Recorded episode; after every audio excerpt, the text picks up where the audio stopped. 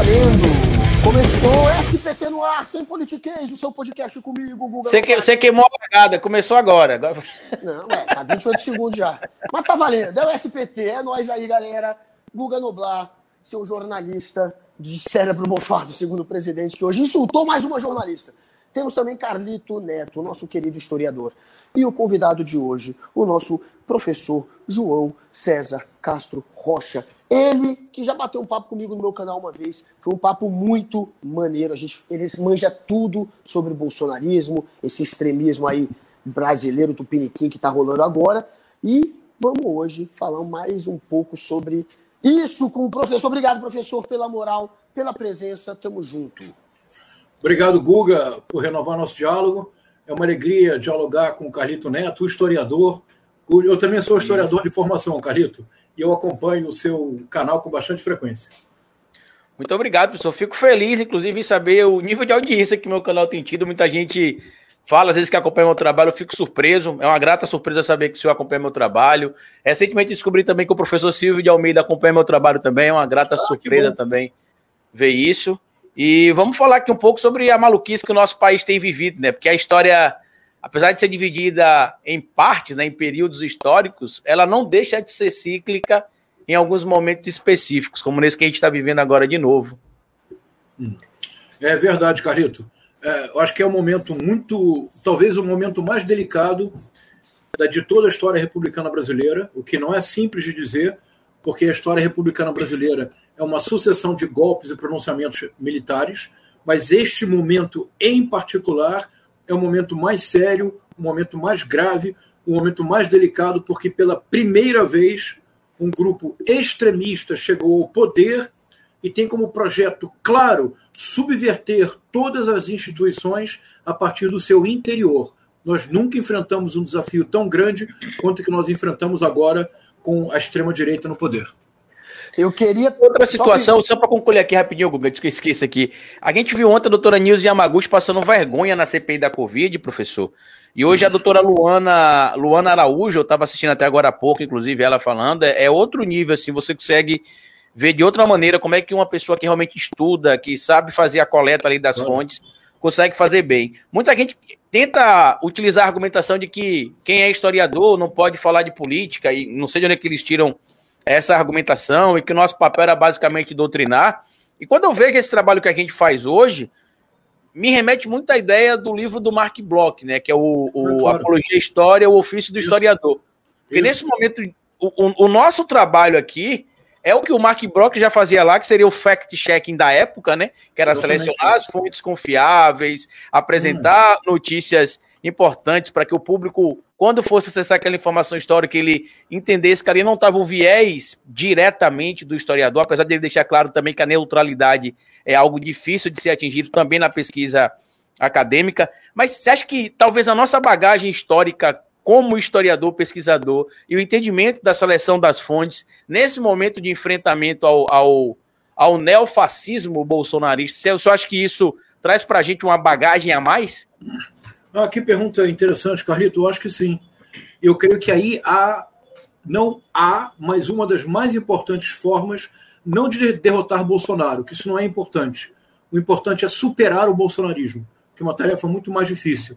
Eu fico muito comovido com a sua referência ao Mark Bloch e a apologia ao historiador. Você sabe que o Mark Bloch escreveu este manuscrito num campo de concentração. Ele era um judeu francês, ele foi morto neste campo de concentração. Mas este livro é um livro que sempre me comoveu muito, porque é uma imensa confiança no futuro. O presente pode ser marcado pela tragédia que nós vivemos agora, o presente pode ser marcado pelas trevas que são o bolsonarismo, mas o historiador tem a obrigação de ter uma perspectiva mais ampla e de compreender que isto vai passar. Neste momento agora, enquanto nós falamos, Carlita e Guga, algo de fundamental está acontecendo. E que eu fico muito feliz, porque é algo que eu esboço no livro que eu lancei recentemente, o Guerra Cultural e Retórica do Ódio. Eu proponho que nós precisamos desesperadamente parar de disputar narrativas com bolsonaristas. Porque, do ponto de vista concreto, é uma armadilha.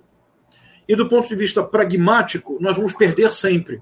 Porque eles dispõem de um sistema profissional de desinformação que funciona 24 horas por dia e eles são muito bons nisto. Nós não somos tão bons quanto eles neste sistema de produzir desinformação metódica. Agora, eu proponho no meu livro que nós precisamos retornar ao que a Hannah Arendt chama de verdade factual.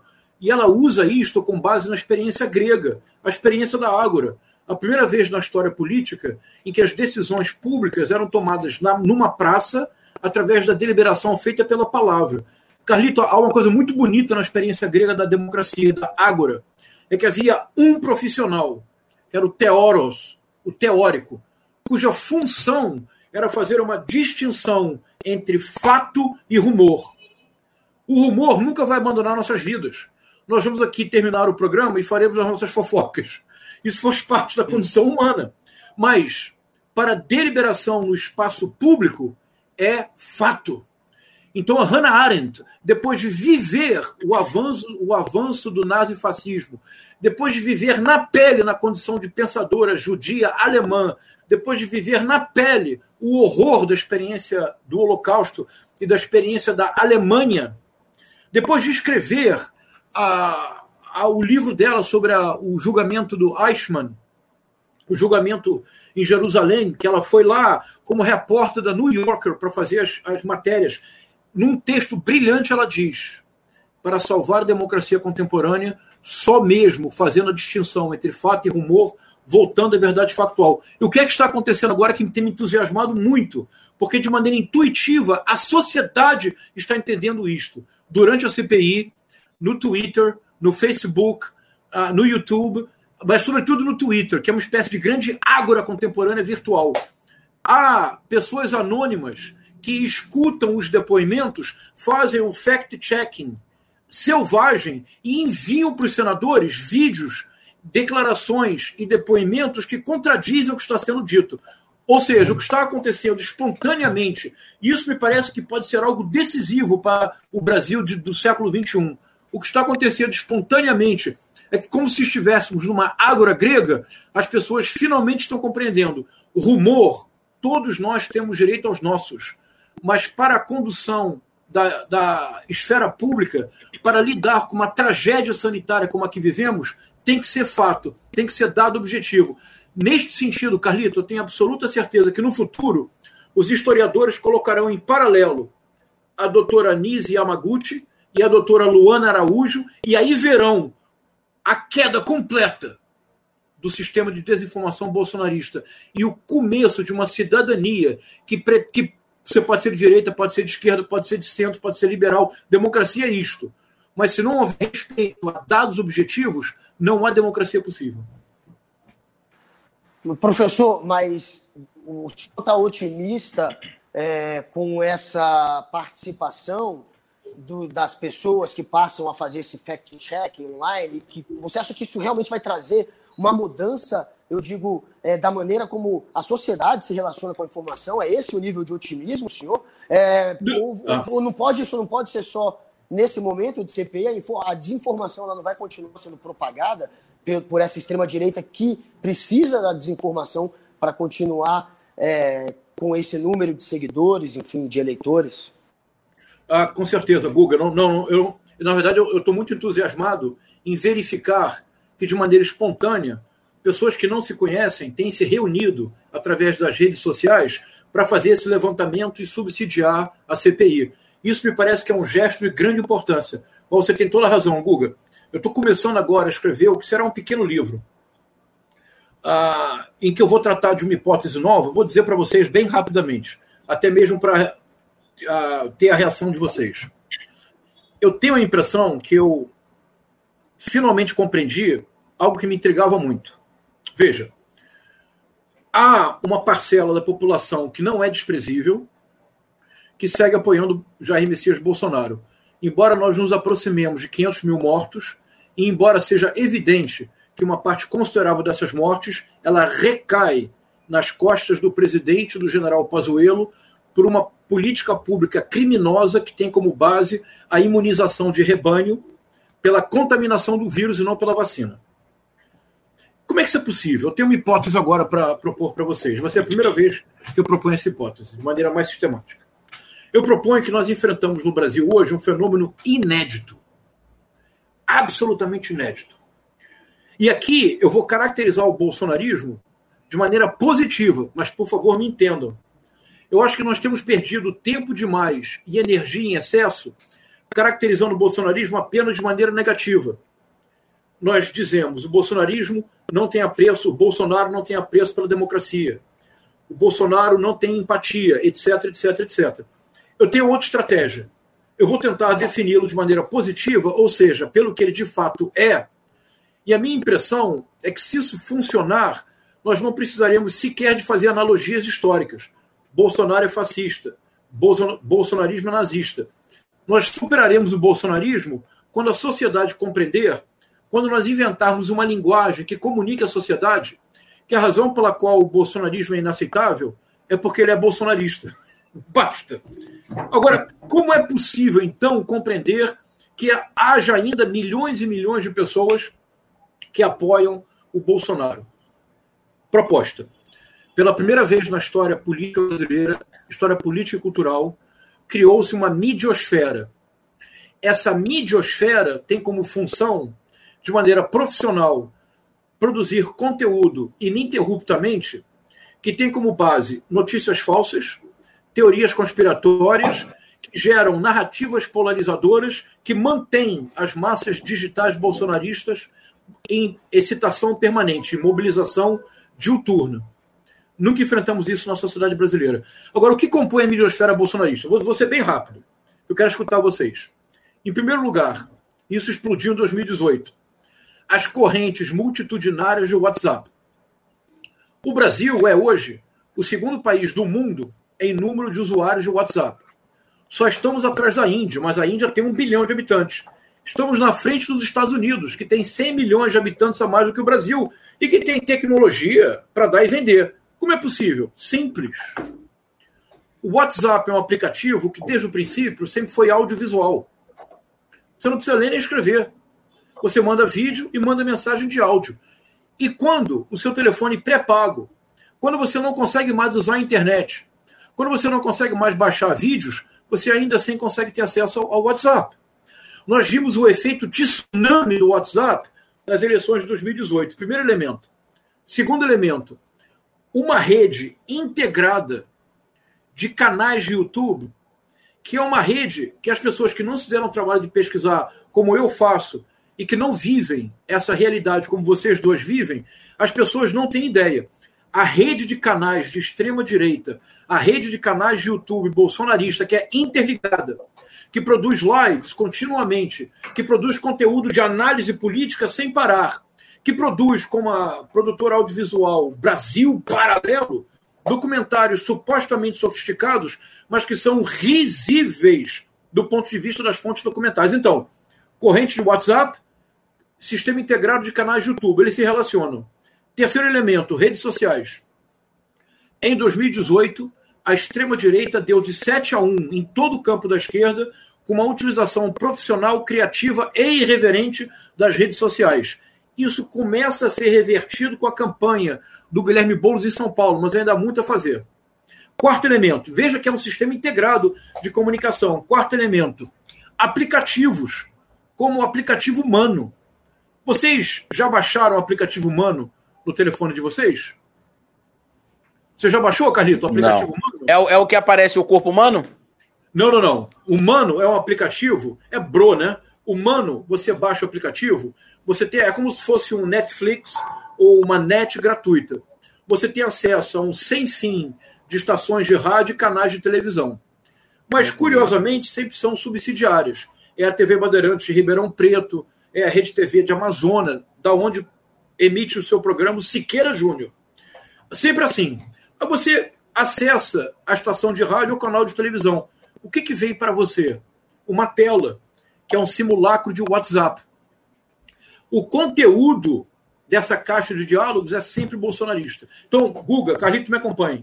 São quatro elementos: WhatsApp, circuito integrado de canais de YouTube, redes sociais, aplicativos. O aplicativo humano tem como garoto propaganda ninguém menos do que Flávio Bolsonaro. Consequência: você possui hoje no Brasil milhões de pessoas que assumem o compromisso de não se informar pela Globo Lixo, pela CNN Lixo, pela extrema imprensa, que se informa apenas nessa midiosfera. Algo que a CPI está revelando é que este governo não é um governo, é uma hashtag. A função principal do governo Bolsonaro é produzir meme para alimentar a sua midiosfera. É isto que nós estamos enfrentando. Eu tenho a impressão que nós ainda não compreendemos completamente os efeitos cognitivos que essa midiosfera produz. O senhor falou uma coisa importante, professor, porque eu, eu há um tempo atrás eu fiz um vídeo criticando justamente essa ideia de sermos pautados pelo bolsonarismo. Por exemplo, está tendo lá uma polêmica sobre a questão do MTST ou do MST. A gente nunca consegue um alcance grande quando a gente faz um vídeo explicando o que é o MST, o que é o MTST, por que, que a terra tem de ter função social, por que, que a, a, a propriedade urbana tem de ter função social. E eu já percebi, inclusive eu fiz alguns testes no meu canal, que toda vez que eu tentava trazer o debate para conscientização, para explicação, para desconstrução de algumas pautas, a gente sempre acabava sendo bloqueado pela pautação bolsonarista. Alguém vinha e falava: Ah, você não viu, não, Carlito, que o Bolsonaro falou hoje de manhã? Ah, você não viu o que o Bolsonaro fez ontem, não? E a gente sabe que isso é uma estratégia demarcada, uma estratégia que é colocada em prática, inclusive em outros países do mundo. Esse é o mantra do Steve Bannon. Só que o que me deixa, de certo modo, preocupado é que, como bem o senhor falou, eu utilizo também essa mesma referência do 7 a 1 em 2018, e ainda utilizo outra para complementar. Eu digo que a gente, em 2018, perdeu de 7 a 1 e em 2020 a gente perdeu por WO. A gente ah. começou a botar mais jogadores em campo, mas o número de jogadores ainda era pequeno. Então a gente não conseguiu hum. Ganhar o jogo ou começar a partir dali porque o número de jogadores era pequeno. A gente já não perdeu como em 2018, porque a gente teve uma, uma vitória proporcional, a gente pode falar assim em 2020, porque as capitais que sempre tiveram muita influência bolsonarista, onde não teve o candidato eleito desvinculado do Bolsonaro, teve uma Câmara de Vereadores mais coesa, mais, mais representativa, que eu acho que é o ponto de vista importante que a gente precisa trazer aqui. Só que o, o ponto principal está no povo. Ontem eu li, eu li uma crítica sobre o meu livro O Bora Votar, que eu achei bem interessante. Uhum. Meu livro Bora Votar ele é bem pequenininho. Livro, é, acho que tem, dependendo da versão, deve ter umas 70 páginas, 72 páginas, dependendo da versão que você vai ler. Hum. No universo acadêmico, isso é pequeno. E aí, um, um leitor ontem comentou o seguinte comigo: Carlito, eu queria elogiar o seu livro, porque ao comprar o livro eu fiquei com preconceito que o livro era muito pequeno. Falei, como é que vai ter informação aqui nesse livro? Um livro desse tamanho. E ele falou, cara, é um dos livros mais importantes que eu li sobre a importância do voto e um resumo da última década da política no nosso país que é o livro que eu explico sobre a questão da importância do voto, né, que é o Bora Votar. E as pessoas reclamam muito de política, mas não querem efetivamente entender que a política é tudo, não é só ir lá no dia, no primeiro domingo de outubro e votar no candidato, ou no último domingo e votar no outro candidato, se não gostar do candidato que ganhou o primeiro turno. A política é tudo. O Aristóteles falava, inclusive, que o homem é um animal político. Então a gente precisa lembrar que, que tudo que a gente faz é política. Se eu vou jogar bola e peço para chegar mais tarde com minha mulher, é uma negociação, eu vou interagir com os meus amigos, vou convencer eles das minhas ideias, tudo é política.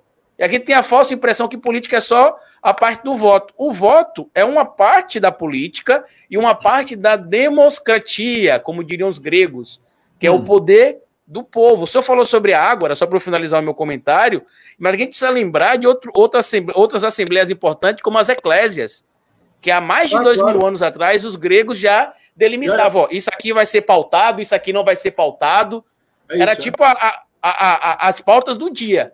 E, o, e a democracia era direta, só que era outro contexto, que as pessoas hoje, quando falam em democracia no Brasil, não ser direta, ser representativa, tem uma visão utópica de que, e, claro. e realmente no Brasil, com a população de é. eleitoral de mais de 100 milhões de, de eleitores, é impossível você ter uma democracia direta para tudo. Não tem como. É claro. Aí o, senhor, aí, o senhor acha que. É. Pode falar. Não, não, por favor. O senhor, o senhor acha que, que realmente falta, às vezes, um pouco de interesse, é, às vezes, da própria esquerda em reduzir esse conteúdo de, um, de uma enciclopédia bassa né, como a gente via antigamente, para um livro tipo Bora Votar, que é bem menor, sem medo de ser criticado pelas pessoas que gostam de livros muito grandes, mas com o, o foco de que o, o conteúdo que é o importante, acho que voltou aqui, né? Voltou. Mas que o foco é o conteúdo, que é o que é mais importante. E segundo, por que, que a esquerda não, não faz como o Boulos fez como um todo em 2020? Para quem não sabe, eu fui um dos consultores da campanha do Guilherme Boulos. Ah. Eu já falei isso algumas vezes aqui. Eu fui uma das pessoas que ele procurou para poder saber estratégias das redes sociais e a gente conseguiu mostrar na campanha do Boulos que a gente é. tem o um caminho, a gente tem a fórmula. É isso, Ou seja, é parte da esquerda entendeu. Só que, é. infelizmente, as grandes lideranças ainda não entenderam. Só acho que talvez isso que esteja ali meio que entravando essa, esse embate entre nós, digamos assim, detentores da informação, pelo menos da informação técnica, né, nesse, nesse momento, e os que conspiram meramente e espalham fake news? Eu acho que sim, Carlito, esse ponto é de uma importância enorme. Ah, vamos lá. Então, eu vou continuar caracterizando o bolsonarismo positivamente. E deixem-me cancelar que não há problema nenhum. Nós precisamos reconhecer que em 2018 o bolsonarismo introduziu a política brasileira na era digital, de maneira definitiva. E neste sentido, a campanha do Jair Messias Bolsonaro, que na verdade começou em 2015, logo depois da eleição que ele teve, que ele os votos que ele recebeu no Rio de Janeiro em 2014, quando pela primeira vez ele foi o deputado federal mais votado no Rio de Janeiro, lá ele começou a campanha presidencial. Ele viajava todas as semanas, o CQC fazia sempre graça com ele, e cada vez ele tinha mais e mais, tá vendo, mais Guga? ah, ou a Luciano Gimenez o recebia sempre no seu sofá, no Super Pop, e ele ia se tornando não mais um, um político do baixo clero corporativista, ia assumindo pautas nacionais, sobretudo a luta contra a Comissão Nacional da Verdade, que permitiu que ele retornasse às graças do Exército, porque o Bolsonaro sempre foi profundamente desprezado pelo alto oficialato das Forças Armadas, e o kit gay, que é a primeira vez que o Bolsonaro fala em kit gay, é quando ele se candidata à presidência da Câmara dos Deputados em fevereiro de 2011. Em 2014, 2015, a campanha presidencial principiou. E principiou com uma, uma das ações mais importantes foi do Carlos Bolsonaro. Aqui eu recomendo para vocês dois que assistam a entrevista do Carlos Bolsonaro dada a Leda Nagli. Ele diz que a primeira ação que ele fez para o pai foi produzir um conteúdo em número suficiente para alterar o algoritmo do Google. Como assim? Se você em 2013 entrasse no Google e colocasse Bolsonaro, o que vinha? homofóbico, racista, sexista, defensor de tortura. O Carlos Bolsonaro produziu tanto conteúdo que você, a partir de 2015, 2016, você entrava no Google e colocava Bolsonaro, o que aparecia? Homofóbico, defensor da pátria, defensor de tortura, defensor da família e dos valores cristãos. Começou a equilibrar. Em 2018, de maneira definitiva, o, o, a campanha bolsonarista introduziu o Brasil na campanha digital. Há um momento da campanha de 2018 que é propriamente melancólico e que mostra exatamente isso que o Carlito estava dizendo.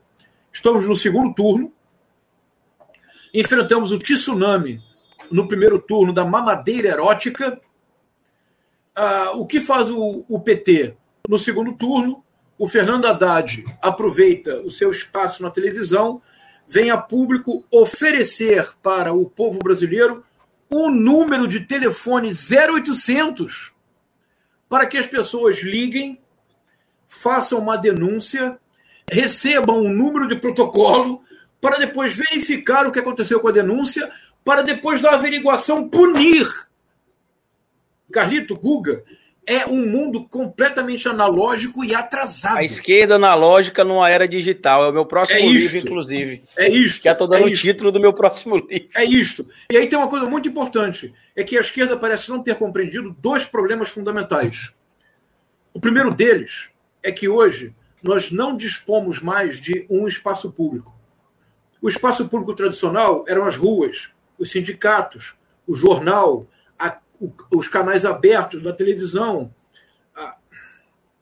Hoje nós precisamos considerar que hoje a arena política ela dispõe de vários espaços públicos.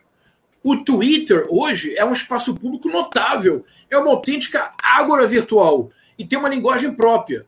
O que realmente funciona bem no Twitter, eu entrei mais ou menos um ano E você percebe que o que funciona no Twitter não é nem reflexão, nem algo muito pessoal. É geralmente um ataque ou uma linguagem bastante ferina. Aí é um, é um reboliço no Twitter. O Instagram é outro espaço público que tem uma dinâmica e uma linguagem muito diferente da dinâmica e da linguagem do Twitter. No Instagram, se você é agressivo e violento, não faz o menor sentido. No Instagram, você é mais pessoal, você se revela. O TikTok, então, é uma coisa para adolescente, mínima, fragmentada. Me acompanhe. Eu estou dizendo que a esquerda precisa compreender que não se trata mais de fazer campanhas eleitorais no modelo tradicional. No modelo tradicional, a campanha eleitoral era uma campanha unitária que sempre visava a convergência e a união. A grande campanha eleitoral da história é a bolchevique. Veja, três palavras. Com três palavras, eles conquistaram o poder. As palavras eram paz. A Rússia estava numa guerra para a qual ela não tinha nem sequer arma, tinha um exército atrasado, e ela só não saía da guerra porque os aliados não deixavam, para que a Alemanha tivesse duas frentes de batalha. Então, paz. O povo russo eh, clamava por paz. A guerra trouxe uma profunda desorganização da estrutura fundiária. Faltava pão. Então, o slogan bolchevique, paz, pão. Pão Os camponeses famélicos, a servidão havia acabado, mas eles continuavam no, no regime de trabalho servil, que era quase escravo, era escravocrata, na verdade. Qual é o, o, o lema, Carlito, o lema bolchevique? Olha que genial. O lema era paz, pão paz. e terra. Pronto. Três palavras uniram a Rússia. Em fevereiro cai o, cai o czar, o governo é um governo, hum, governo de centro hum, liberal com Alexander Kerensky. De fevereiro a outubro, ele não consegue resolver um problema sequer desses três: paz, pão e terra. O governo cai sozinho, os bolcheviques tomam o poder em outubro, praticamente sem disparar um tiro. Juscelino Kubitschek, década de 50, década de ouro do Brasil, modernização em todos os campos. O futebol moderno brasileiro, bicampeão, 58 62. A música, reinventamos a música popular mundial com a bossa nova. O cinema era cinema novo. Havia poesia, havia uma literatura crescente. Guimarães Rosa publica Grande Sertão Veredas em 1956. Um anseio pela modernidade. O Juscelino Kubitschek, um dos maiores políticos que nós já tivemos, sintetizou todo o desejo nacional na campanha. 50 anos em 5. Mas agora não é mais assim. Como nós temos vários espaços públicos, a esquerda precisa aprender a falar em várias linguagens, a não mais investir na imagem de um cidadão, mas nós precisamos compreender que o que nós dispomos agora são de cidadanias múltiplas, com desejos diversos, com linguagens que não são as mesmas. Carlito, ou a esquerda compreende isto, ou nós vamos perder. Eu digo nós, porque eu me considero do campo da esquerda. Acho que meu maior atrito hoje com, com algumas lideranças de esquerda é justamente essa, professor. Porque aqui em Sergipe, por exemplo, eu já sei que. Desculpa interromper, viu, Guga? Só para pontuar aqui. Eu descobri há um tempo atrás que algumas lideranças políticas não me chamavam para buscar algumas orientações, porque tinham medo de eu ingressar na política como candidato. Ah. E como eu tenho um número grande de seguidores, isso poderia atrapalhar eles. Ou seja, tem sempre aqueles vícios antigos. E, e sobre a cultura grega, que é importante a gente ressaltar aqui, que assim, além deles serem o, o, o, o, pai da, o, o berço da cultura ocidental, os pais da democracia, na Grécia já tinha punição para político corrupto. Existia um ah. procedimento chamado condenação ao isso. ostracismo. Inclusive, um dos, dos um dos aprimoradores da democracia, que foi Péricles, Péricles quase foi condenado ao ostracismo. Para quem não sabe, era uma condenação por quem tentava interferir na democracia. Os gregos Isso. já pensaram nisso. Isso, e aí, se você fosse condenado, é um, é, seu nome era colocado em um pedaço de, de cerâmica chamado ostracum, por isso que o nome era é. ostracismo. E Péricles quase foi condenado, Guga Noblar. Sabe por quê? Por fazer caixa 2. Ele pegou o dinheiro, supostamente, da Liga, da Liga dos Delos para poder investir em Atenas. E não podia. E ele quase foi condenado ao ostracismo. E como é que a gente sabe disso? É, a importância da história, tá vendo, professor? Acho claro. que é por isso que eles têm tanta raiva da gente. Existem artefatos históricos que aparece o nome do, do, do, do, do Péricles em algumas, em algumas é, objetos alguns astracons, né? O nome dele ele quase foi condenado. Ou seja, é. gregos há, há dois mil anos atrás, mais de dois mil anos atrás aproximadamente, já pensavam em punir a corrupção inclusive pessoas que tentassem atrapalhar a democracia. Hoje é. a gente vê um presidente da República o tempo todo falando que o meu exército, o meu exército, vamos botar na rua, não tem democracia, o Estado sou eu, inclusive fazendo alusão a, a Luiz XIV. O Boulos até errou dizendo que a, a, dinastia do Luiz XIV acabou na guilhotina. Na verdade, não acabou na guilhotina, né? É, mas, é, o, claro. é, mas é. um, dois acabou na guilhotina. Mas enfim, Guga Noblar, é, é, lamentável. Dois mil anos antes de tudo, é. os gregos já sabiam que a Terra tinha formato esférico. Inclusive, Eratóstenes errou por poucos metros o tamanho da Terra em si e já se tinha punição para político corrupto. É. Carlito, no, século, no início do século XVI, no famoso livro do, do Thomas More, A Utopia, quando ele descreve como eram as instituições políticas da utopia, tem dois dispositivos que são muito interessantes. Um deles é muito radical. É que havia um local próprio para falar sobre a política pública, as assembleias. E quem tentasse deliberar fora das assembleias recebia punição capital. Muito radical. Mas havia uma outra ideia muito boa.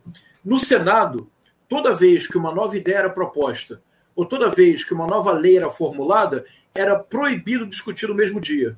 Interrompia essa sessão, as pessoas iam para casa, refletiam durante 24 horas, e só ao voltar o tema era debatido. Mas por quê? O Bacon, o Thomas More explica, ele fala assim: porque os homens, em geral, quando se aferram a uma ideia, mesmo depois que percebem que ela é equivocada, por pura vaidade não reconhecem.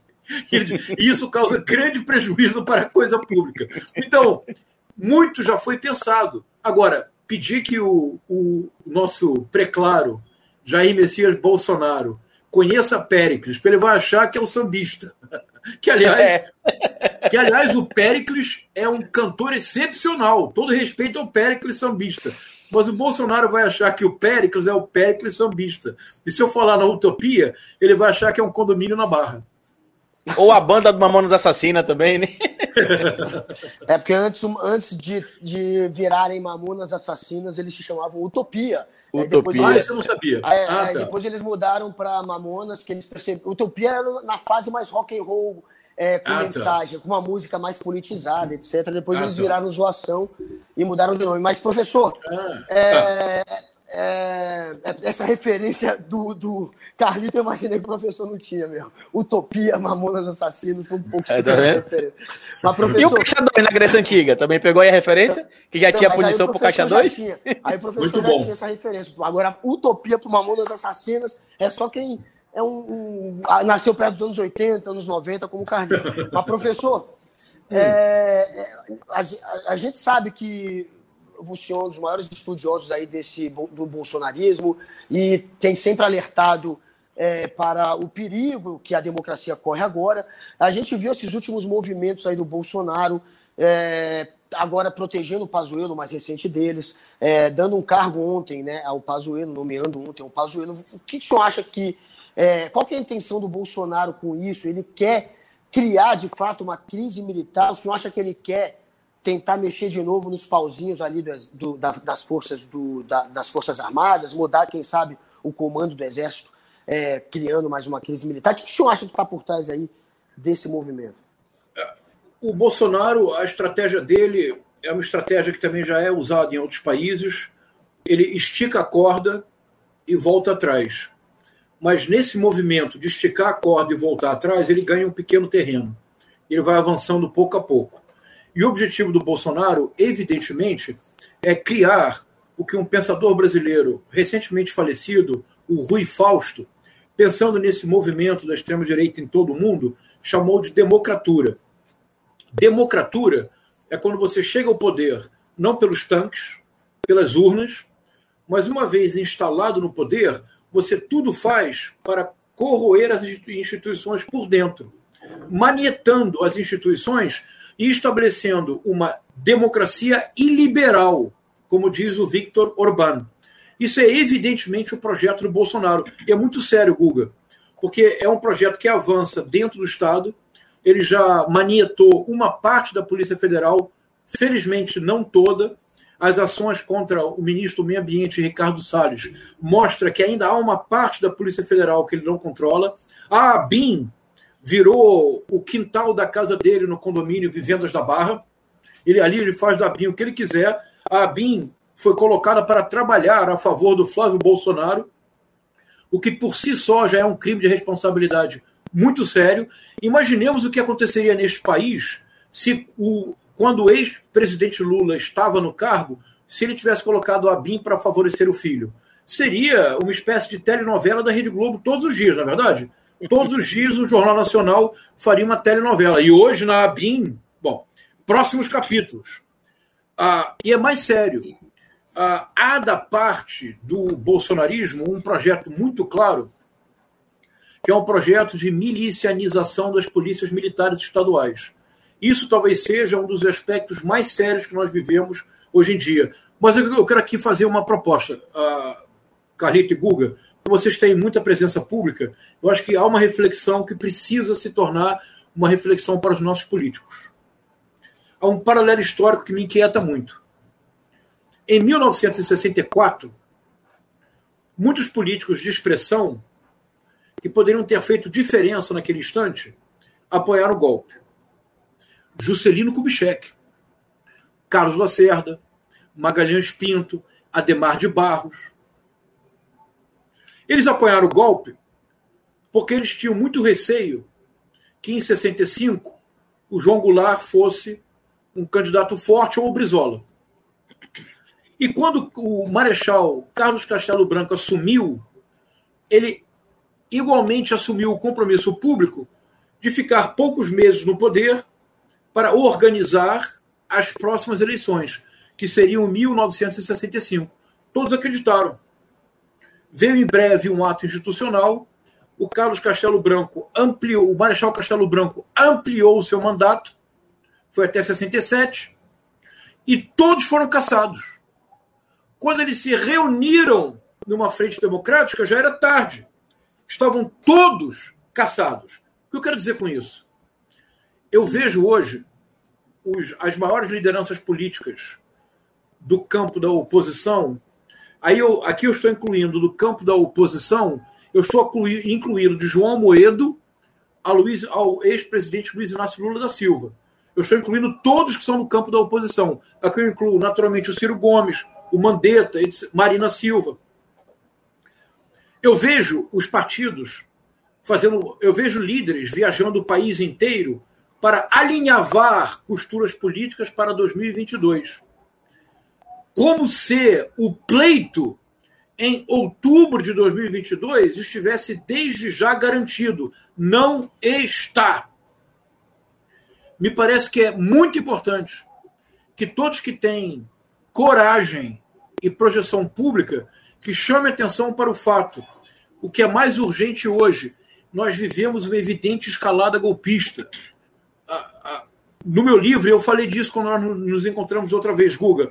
Eu descrevi a escalada golpista bolsonarista de abril e maio de 2020. No meu livro, Carlito, tem todos os documentos, tem a cronologia da escalada golpista.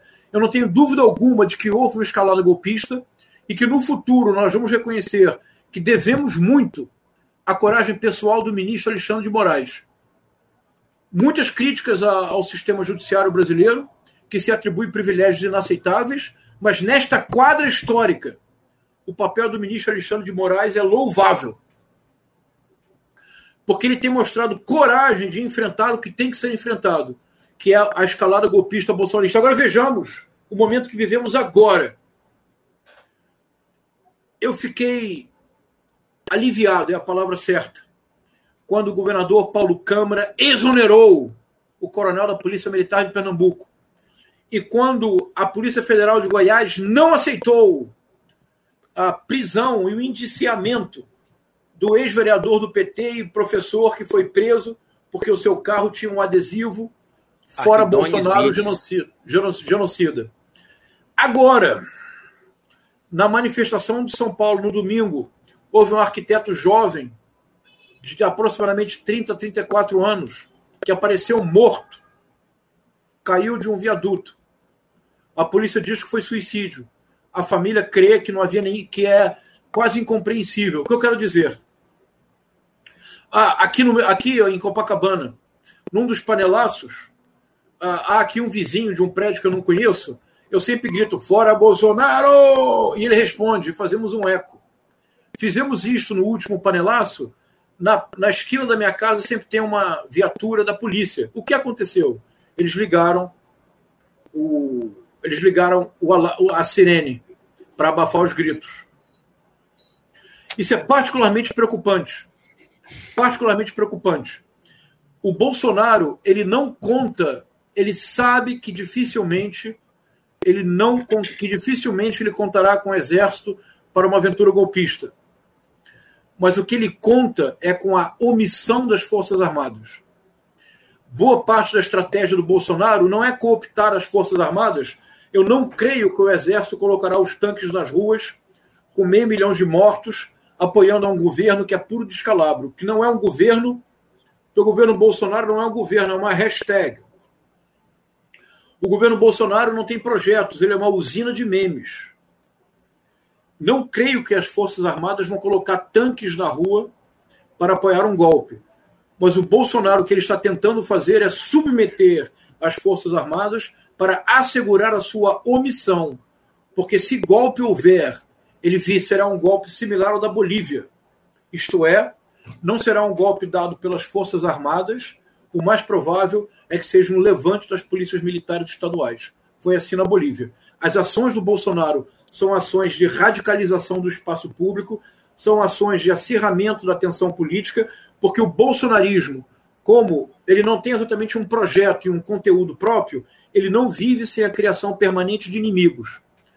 Todo o bolsonarismo, Carlito, encontra-se na Lei de Segurança Nacional de 1969. Mas por que esta lei é tão fundamental?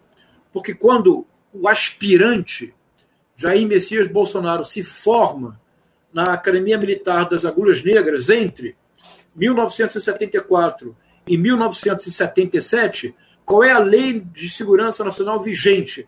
É a lei que revogou a lei anterior de 67 para adaptar a Lei de Segurança Nacional ao caráter draconiano do ato institucional número 5.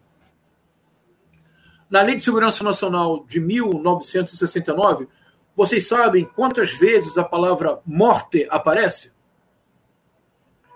É uma Não. aberração jurídica moderna. Não há nenhuma outra lei no mundo que se compara a esta a palavra morte aparece 32 vezes. Quantas vezes aparece a Lei de Segurança Nacional de 67? Nenhuma. E na Lei de Segurança Nacional de 78, que revogou de 69? Nenhuma. Na Lei de Segurança Nacional de 69, não é uma lei de segurança nacional, é um culto à morte. Mas um culto à morte de quem? De todo aquele que não seja espelho das minhas convicções que é chamado de subversivo inimigo interno. Tanto que depois a, a gente viu os chamados anos de chumbo, né? A partir, é isso. A partir daí para frente. Não há nesta lei de segurança nacional o retrato fiel do bolsonarismo? Sem dúvida. Essa situação que o senhor citou, inclusive, professor do, de Goiás, é importante. Que a gente tem visto o levante de alguns policiais militares no Brasil em apoio ao presidente da República e eu tenho utilizado até um termo é, nos meus vídeos que é o masoquismo político. Porque não faz sentido um, um, policial militar apoiar o Bolsonaro. O Bolsonaro, inclusive, eu soltei isso no meu vídeo agora há pouco, antes de a gente começar a live. Eu soltei um vídeo falando sobre a situação de Goiás e contando ah, a, a, a, trajetória que o, que o, o, tal do Albuquerque, que é o, o, o nome do policial lá de, de Trindade, né, na região metropolitana de Goiás, de Goiânia, perdão, ele fez. Ele enquadrou o, o, o, o, o senhor Arquidones Bites na Lei de Segurança Nacional, só que ele não. ele Para dar voz de prisão, ele, como um policial militar, de acordo com o artigo 319 do Código, de, Código Penal, ele pode, né? Que é ele, como autoridade pública, ele pode dar voz de prisão para qualquer pessoa. Se teve ou não crime, aí depois se tem as apurações e vai ter o abuso de autoridade ou não. Só que, como ele não podia enquadrar o senhor Arquidones na Lei de Segurança Nacional, ele levou na Polícia Civil. A Polícia Civil falou: não, cara, a Polícia Civil não tem competência para abrir inquérito sobre crimes contra a Lei de Segurança Nacional. Aí a gente leva para onde? Leva para Goiânia. Chegou em Goiânia, a Polícia Federal falou: não, a gente não vai abrir processo contra ele porque não tem crime cometido por ele. Aí eles então vamos voltar para Trindade, para lá em Trindade a gente tentar lavrar um auto de prisão na delegacia da Polícia Civil. Olha, olha o absurdo que iria acontecer. Foi quando chegou parte da militância, os advogados também do, do PT estadual estavam acompanhando o, o senhor Arquidones, que é professor, foi vereador, é, é membro do PT, e acabou soltando ele. Mas se não tivesse essa comoção, porque quando ele indagou o policial, o policial falou: se o senhor continuar me respondendo, eu vou dar voz de prisão. Ele falou: pode dar, porque eu não estou cometendo crime nenhum. Só que quantos professores arquidones tem no Brasil? Não é a maioria, é a minoria. Que eu também não tiraria o, o, o, o, o adesivo do carro. Porque não é crime. Inclusive, no meu vídeo eu ainda encerrei falando. Para provar que não existe crime, eu vou encerrar o meu vídeo falando: fora Bolsonaro genocida. Eu utilizei palavra, essa frase textualmente, porque oh. não há crime. O Glenn Greenwald, inclusive, errou ao analisar que nós não podemos chamar o Bolsonaro de genocida, porque ele se ateve muito à questão é, etimológica da palavra e se ateve muitas situações similares ao do, ao do genocídio, como aconteceu no Holocausto, professor. O problema é que no Brasil tem uma lei específica e que fala sobre coisas muito mais amplas, como grupo social, étnico, povos indígenas, uhum. e ele cita na lei categoricamente que é a destruição total ou em parte.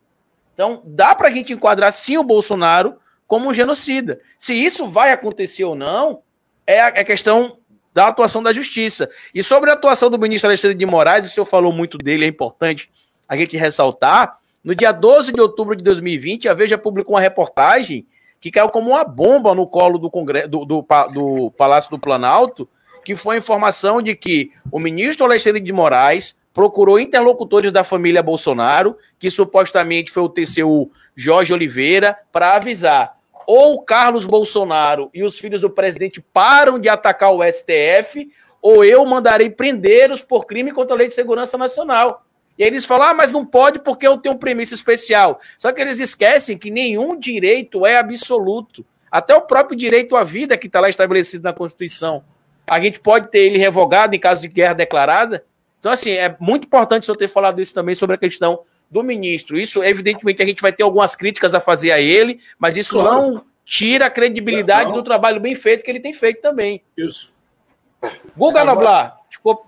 O Alexandre de Moraes, se vocês notarem, ele é o principal alvo é, dos bolsonaristas dentro do STF é. não é à toa, é exatamente porque é. ele é o que mais incomoda, como o professor está é dizendo isso. aqui. É, se você for ver o pedido de, é, de impeachment, né, de que também tem impeachment de ministro do STF, de, de, de, de cassação, do, portanto, do, do cargo de ministro do STF, que eles impetraram lá no Senado, foi contra é, o Alexandre de Moraes não foi contra o Dias Toffoli, não foi contra. Exatamente. Quem parece, parece que tem um contra também o Lewandowski. Estão tentando o Gilmar também, quatro, né? Mas tem quatro ou cinco contra o Alexandre de Moraes, parece que um contra o Gilmar, um contra o Lewandowski. Só que o alvo é claramente o Alexandre de Moraes. E aí você vê lá o Caio Popola, por exemplo, indo para cima de quem? Do Alexandre de Moraes, dizendo que não que não, que esse governo tá ok, que para que impeachment, tem que derrubar o Alexandre de Moraes, enfim, que também eu vejo como um dos guardiões da A gente tem um Rambo né, na presidência da República, né, Guga Noblar? Então tá tudo ok. A gente tem um, a gente tem um Rambo lá. É, e se você for ver, também tem o caso do Rodrigo Pilha, que também foi preso por estender uma é. faixa chamando o Bolsonaro Isso. de genocida em frente ao Palácio do Planalto. E ele colocou a faixa ali, um policial militar também, por iniciativa própria, é. quatro policiais deram voz de prisão, levaram a princípio é, para uma ADP, para uma delegacia de polícia, mas viram que não tinham como enquadrar em crime nenhum, além do, do, da Lei de Segurança Nacional, e tiveram que levar até a Polícia Federal. A Polícia Federal falou que não tinha nada para fazer com os quatro manifestantes, resolveu soltá-los, mas aí na hora que soltaram o Rodrigo Pilha, que era um dos quatro, é, vieram com papo de que ele tinha uma condenação, uma condenação por desacato à autoridade. Autoridade, é. desacato à autoridade, ele acabou tornando é, e está preso até agora é, com tornozeleira eletrônica. Ele trabalha, parece, um período do dia, mas está dormindo lá ainda. Na, na, na Isso é uma prova que a gente está vivendo uma é. ditatocracia, como disse o professor. É. Porque ele não cometeu crime, e caso tivesse cometido, a pena era tão baixa desse crime de desacato que, em hipótese alguma, ele cumpriria ela em regime aberto ou, semi, ou fechado? Ou semi-aberto, perdão, se não aberto. Olha, o que talvez seja. O que talvez seja útil, Guga, né? para os que nos acompanham, é, qual é a base disto? É que a Lei de Segurança Nacional, que em breve vai ser revogada, é de 1983. É ainda na época da ditadura. E tem dois artigos, que são os artigos nos quais este policial de Goiás se uh, baseou. É o artigo 26, diz assim: caluniar ou difamar o presidente da República, o do Senado Federal, o da Câmara dos Deputados ou o do Supremo Tribunal Federal, imputando-lhes fato definido como crime ou fato ofensivo à reputação. Pena, reclusão de 1 a 4 anos. E o artigo 27, ofender a integridade corporal ou a saúde de qualquer das autoridades mencionadas no artigo anterior. Pena, reclusão de 1 a 3 anos. É evidentemente um entulho autoritário. Uhum. Porque neste caso, se você simplesmente fizer uma crítica ou uma, o que eles considerarem a crítica como ofensa, você vai preso. Eu tive um tio que ficou um ano preso durante a ditadura, chamava Muri Lídia, porque ele era jornalista e ele fez um texto criticando o então ministro Jarbas Passarinho. Ficou um ano preso. Eu me recordo, devia ter uns seis, sete anos, nós íamos visitá-lo no presídio Tiradentes, no Rio de Janeiro. E nós não entendíamos nada, era apenas curioso, porque ao final o nosso tio não podia sair, ele Olha ficava. Durante um ano ele foi preso por escrever um artigo criticando os jovens passarinhos. Este é o Brasil que o Bolsonaro deseja. O Bolsonaro, o bolsonarismo deseja revogar as conquistas da Constituição de 1988. Do ponto de vista da estrutura jurídica, política e econômica do Brasil. Eles querem uma situação anterior à Constituição de 88.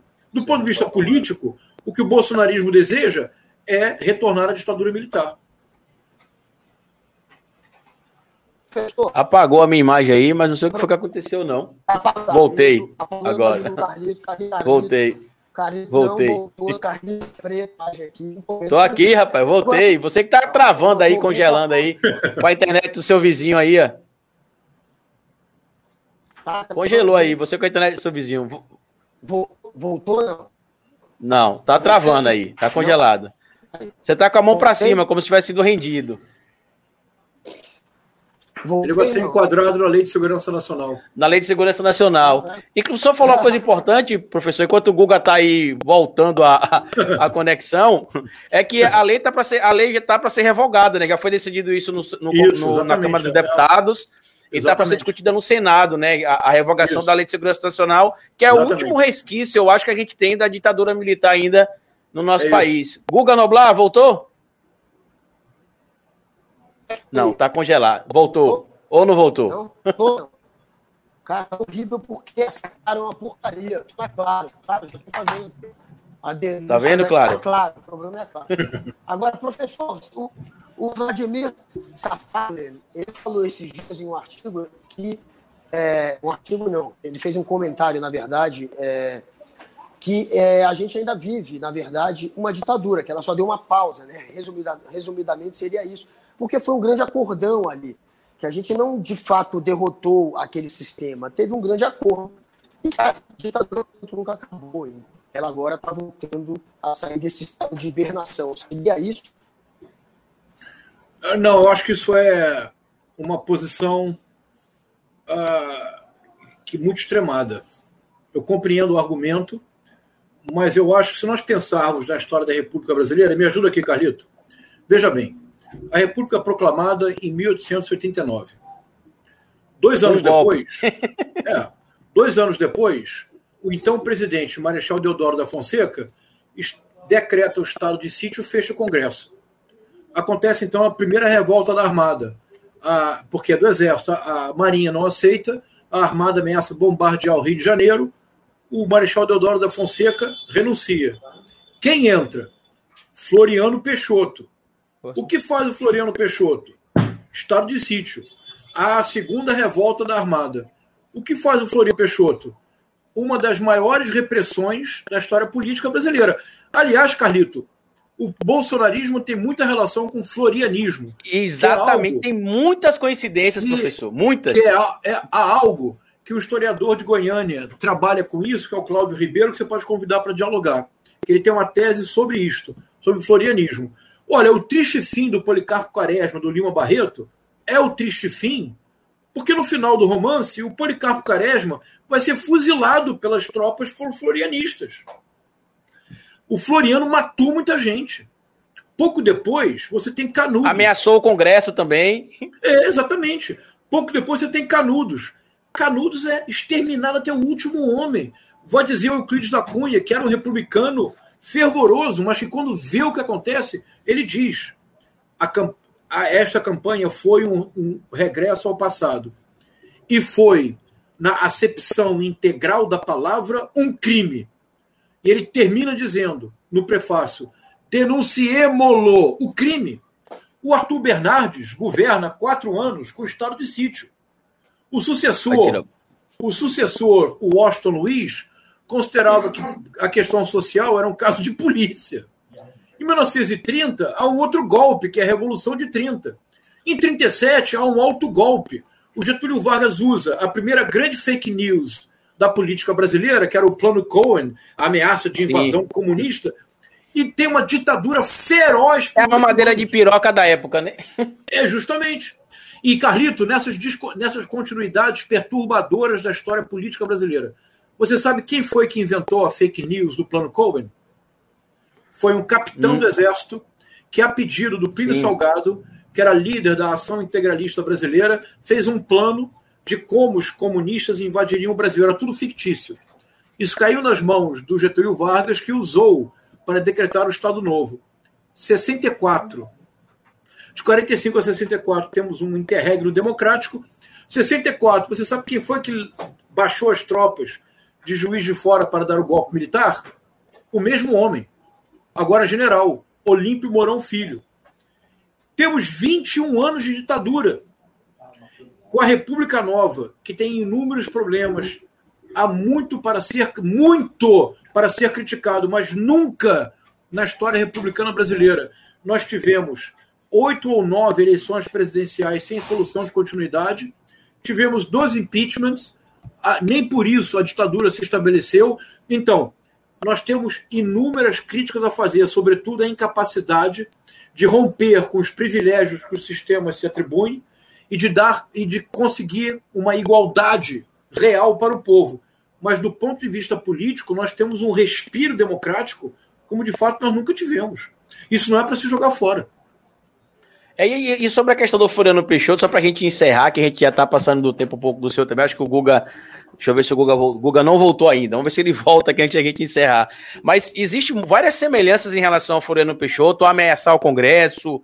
Ele, por exemplo, ele, por exemplo, acabou fazendo. É o cabo aqui que tá dando, tá dando mau contato, eu acho aqui. Deixa eu só ver aqui se é isso. Voltou?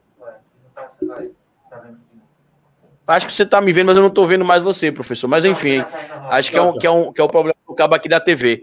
Mas a gente tem situações, algumas situações estriúnicas na relação do, do governo do Floriano Peixoto, que é a nomeação do Barata Ribeiro para o STF, né, um médico hum. que foi nomeado para ser jurista que antigamente a sabatina era depois, então ele ficou despachando quase um ano no STF, uhum. Até alguém falar, peraí, esse cara ele não é jurista, ele é médico. E aí vai a defesa, a defesa do, do, do Floriano Peixoto dizer que, não, mas a Constituição dizia que precisava ter notório saber científico, e como médico ele era cientista. E aí fizeram alteração na Constituição que não é mais notório saber científico, e sim notório saber jurídico. E algumas nomeações deles também foi, foram revogadas. Tanto que ele ficou tão revoltado com as nomeações do STF dele que foram revogadas, que ele começou a questionar o Congresso e falou assim: vocês vão ficar revogando as minhas decisões. Né, o tempo todo. Eu quero saber quando não tiver mais Congresso, quando não tiver mais justiça, aonde é que vocês buscarão habeas corpus. Aí foi aí que o Rui Barbosa bateu de frente com ele algumas vezes também. E realmente a situação foi complicada. E é. a gente vê esse ciclo se repetindo. É, é. Tem muita semelhança com o Floriano Peixoto, sim, ao bolsonarismo. E os defensores do Floriano Peixoto, o florianismo era tão extremado e tão radical quanto o bolsonarismo. Eram chamados jacobinos. Sim. de uma radicalidade extrema e com uma grande tendência a recorrer à violência física como forma de ação política, que em última instância também é o propósito do bolsonarismo. É, e como todo golpista, eles não cumpriram o acordo, né? Porque até, até onde a gente sabe, o, o Marechal Deodoro da Fonseca, ele não era amigo pessoal do, do, do, do, do imperador do Brasil, né, o Dom Pedro II, porém, uma das condições para ele proclamar república é que nada acontecesse de grave com a família real. Ele queria que tivesse ao menos uma saída digna ou algo do tipo. E o que a gente viu acontecer não foi isso. Dois dias após o, o, golpe de 1889, no dia 15 de novembro, acontece o golpe. Dia 17 de novembro, dois dias apenas depois, a família real portuguesa é expulsa do Brasil, né? Não tendo essa, esse cumprimento do acordo. O golpe é dado, inclusive, num, numa manhã pós-festas no Palácio Alfandegário também. Então, estava tudo correndo normal na, na, na, na, monarquia brasileira. Só que na manhã do dia seguinte, o imperador não sabia que um golpe estava sendo armado contra ele. O senhor acha que também que o bolsonarismo, de certo modo, vai acabar se corroendo assim também, professor? Eles, eles se devorando ali seria um, um, um, um como diria o Robson, seria ali o, o, o, lobo, mas dentro do conceito pessoal do bolsonarismo ali, se não tiver o Bolsonaro para controlar essa, essa, essa alcateia ali de apoiadores, eles vão se devorar entre eles? eu acho que nós precisamos pensar na seguinte possibilidade, Carlito. O bolsonarismo antecede e sucederá a Bolsonaro. Isso nos obriga a voltar ao começo da nossa conversa, que nós precisamos parar, primeiro, de disputar narrativas, segundo, de oferecer sempre uma definição negativa do bolsonarismo. Eu vou propor uma definição aqui bem simples. Veja o que você acha, Carlito. Filosoficamente, o bolsonarismo implica a recusa absoluta do outro. Você concorda com isso? Concordo.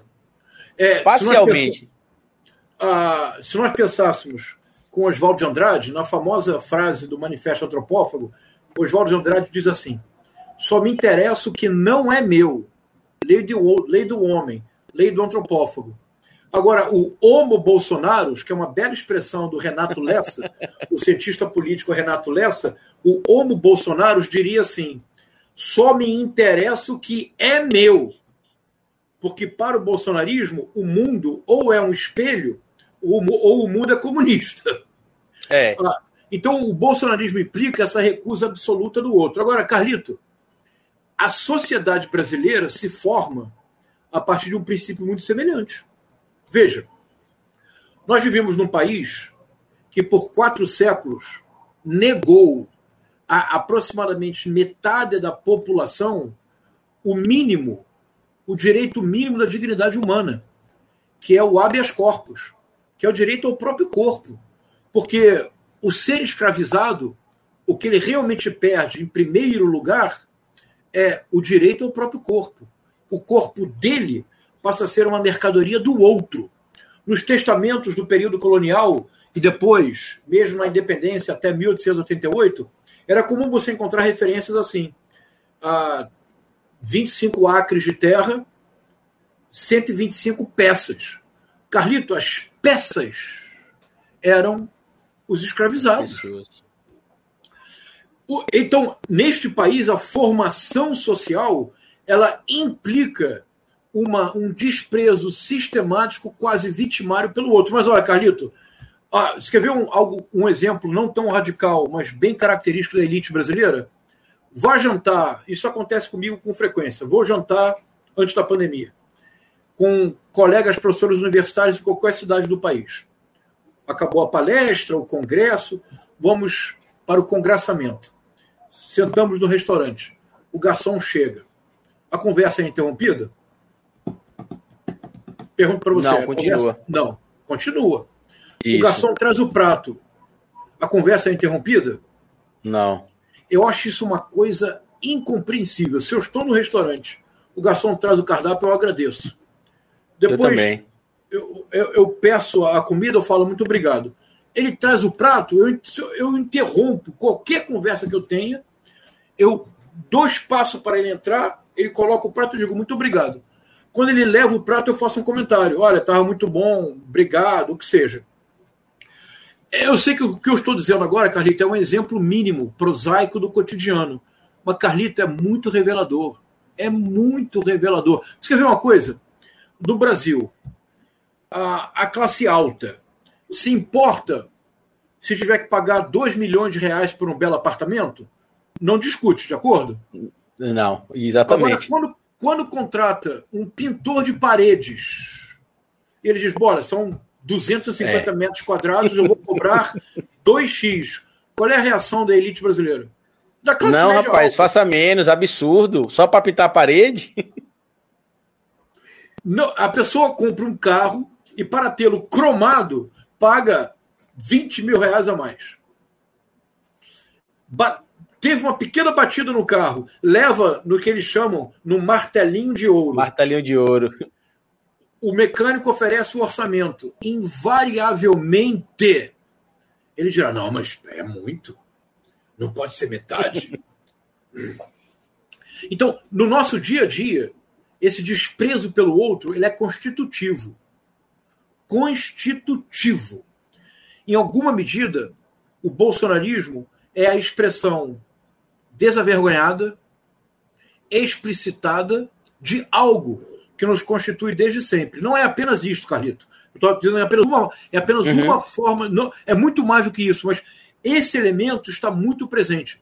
O bolsonarismo, se o Bolsonaro pede para que os bolsonaristas digam eu autorizo, a, frase é muito reveladora, porque ao mesmo tempo o bolsonarismo autoriza a explicitação de uma série de elementos e de atitudes que são propriamente inaceitáveis, mas que estavam reprimidas. Veja, Carlito, a nossa sorte, se eu posso me expressar dessa forma, diante de uma tragédia, a maior tragédia, a maior tragédia da história brasileira. É incompreensível que nós tenhamos um presidente que uma vez por semana não expresse publicamente a sua dor e a sua compaixão pelos que se foram. É incompreensível que nós tenhamos um presidente que, pelo contrário, diz que é preciso parar com mimimi. Mas não é mimimi, isto tem nome próprio, é luto. É a dor alheia, que para ele, Bolsonaro, é incompreensível, porque só como um, um homo bolsonaros, só me interessa o que é meu. Agora, Carlito, poderia ser pior. Imagine um bolsonarismo lata velha, com Luciano Huck ou uhum. um bolsonarismo tecnocrático. Sapatênis como o Almoedo, né? Ou, é, ou um bolsonarismo capa-espada com Sérgio Moro. Quero dizer, ah, o que nós precisamos, quando eu digo que mais importante do que derrotar Bolsonaro é superar o bolsonarismo, é que nós precisamos finalmente ter um projeto de nação. Que nós ainda eu espero que as, as, eu espero que as pessoas realmente enxerguem isso, porque a gente tem visto ainda uma briga de narrativas. A gente vai encerrar agora, professor, mas eu queria que você falasse um pouco sobre o seu livro, onde pode achar, ah. né, para que a gente possa entender ah. também um pouco mais sobre esse, esse momento que a gente vem passando. Olha, Carlito, o livro é este aqui, Guerra Cultural e Retórica do Ódio, Crônicas de um Acho que a gente tem imagem aí, tem imagem, Léo? Olha aí, tá na tela a imagem. Ah, isso. E eu, eu acho que o Léo gentilmente colocou também um link porque o livro já chegou na Amazon ou pode ser comprado Sim. na própria editora e em livrarias. É um livro que me deu muito trabalho, Carlito. Eu passei um ano inteiro pesquisando e escrevendo, porque a minha preocupação principal, é a minha proposta, é que nós não podemos, em nenhuma circunstância, nos tornar reféns do bolsonarismo. Isto é, é preciso dissecá-lo, descrevê-lo. É preciso que um dia a sociedade brasileira compreenda que a razão pela qual o bolsonarismo é inaceitável não é porque ele é fascista ou nazista, esqueçamos isso. A razão pela qual o bolsonarismo é inaceitável é porque ele é bolsonarista. É porque ele implica, do ponto de vista filosófico, a recusa do outro. Do ponto de vista ético, o bolsonarismo é intolerável porque ele não tem nenhuma tolerância à diferença. Carlito Mais, do ponto de vista pragmático, o bolsonarismo é inviável porque ele não considera dados objetivos não há governo. O que nós temos é uma enorme, trágica hashtag. É lamentável. Eu queria pedir o pessoal que seguisse é, o link que Léo colocou aqui no chat, está aí no comentário do lado se vocês estão acompanhando pelo YouTube. Se vocês estão ouvindo esse bate-papo depois lá no Spotify, procura lá no, na, na Amazon, que é O, o, título do livro é Guerra Cultural, a Retórica do Ódio, que vocês podem acompanhar para poder entender um pouco mais sobre o que a gente tem vivenciado. Professor também teve um, um, um tortuoso trabalho de acompanhar a obra, se a gente pode chamar assim, né? Do, do, do pseudo-filósofo brasileiro Olavo de Carvalho, né? Que até antes de começar a live, aconteceu um fato engraçado que o Léo perguntou para mim, Carlinhos, por que, que o Olavo de Carvalho trata as pessoas com apelidos de alguma maneira para ser depreciativo? Aí eu expliquei simples, porque ele tem sete anos. Ele, ele, é, um, ele, é, um, ele é uma eterna criança, ele não, não amadureceu como, como homem. Também tem a questão do egocentrismo, a questão da, da megalomania de que ele realmente é, é, é não existe ninguém na filosofia maior que ele, não existe ninguém da direita melhor que ele, não existe nenhum representante mais puro que, que ele. Ele é, ele é praticamente o santo graal da direita mundial. E, Carlito, e algo ainda mais perverso.